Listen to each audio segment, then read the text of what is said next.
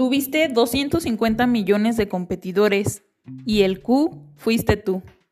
Piensa que de una u otra forma, si estás aquí, es porque eres un Q. Mi nombre es Laura y te invito a mi podcast Q, donde hablaremos de los Qs y qué momentos de sus vidas los hizo convertirse en un Q.